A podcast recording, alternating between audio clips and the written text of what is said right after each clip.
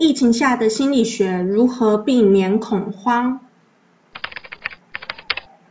大家好，好久不见。因为新冠疫情，相信蛮多人无论在身心方面、日常生活方面，多多少少都改变了模式，以及做了部分的妥协。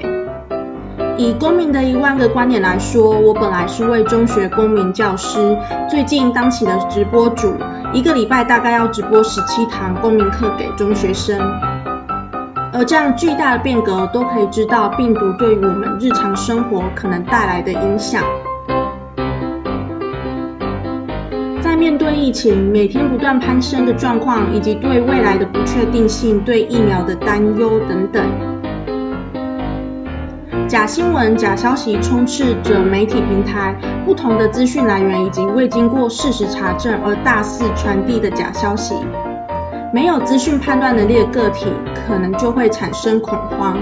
像是之前大量购买物资造成另类群聚，每天担心股价上涨或下跌，根本无法好好过生活。我们今天用心理学的角度来谈谈，我们可以如何在疫情共处的世界中，找到相对妥协的角落。心理学部分可以从几个面向来探讨这次疫情对个体的影响。第一个部分就是居家心理学，整理你的房间，但是以你自身最自在的混乱程度就可以了。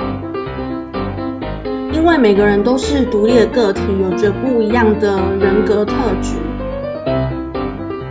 那房间凌乱的人呢，通常具有跟别人不太一样的人格特质。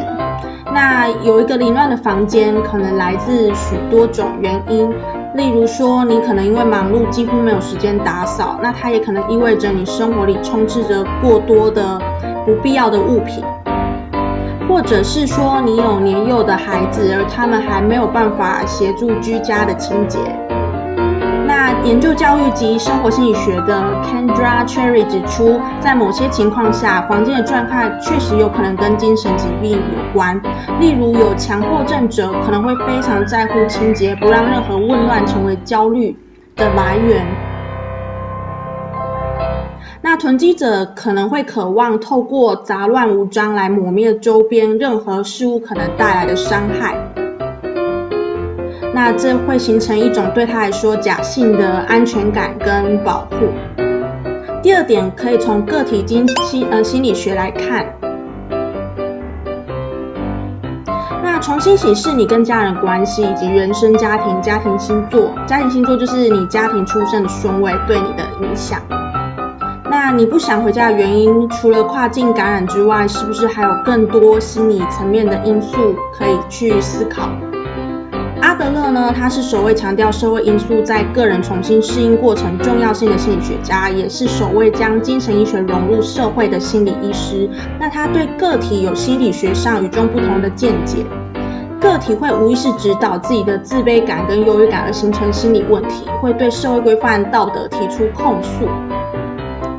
如果我们不能及时纠正这样不利的因素，个体就会发展成自卑、自私、极度个人主义，而对权力、财富产生巨大的需求。那原生家庭就是一个重要影响机制。那早期记忆也是影响一个人重要的心理状况。呃，原生家庭记忆也会影响个体的发展。那这也就是小丑电影里面说到，幸运的人一生被童年治愈，不幸运的人又一生治愈童年。以公民观点来看看。在心理学的角度，我们可能因为疫情被迫重新审视我们自己的生活。那这有可能在这波独处的过程中，你反而更了解了你自己。那也有可能在这波独处中，你好好的了解了家人，或是明白自己花太少时间探究你自己的内心。那透过这次的疫情，你可能明白到了居家工作的未来可能性，以及你平时生活的轨迹。那无论如何，新冠疫情已经是个事实，我们不如从心理学角度来看待并接受这个事实，想办法与它共处，并从中找到另外一个生活的可能方式以及幸福感。那所有的恐慌都来自于对自己未来的不确定性，以及对社会的煽动情绪。